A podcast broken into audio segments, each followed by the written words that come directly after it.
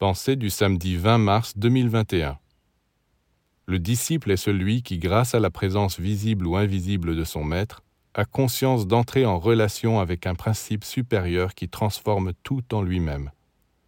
À ce moment-là, la vie qui émane de lui est la vie de l'esprit, et au fur et à mesure que cette vie jaillit, même son apparence physique commence à changer. Elle devient de plus en plus harmonieuse, expressive, lumineuse.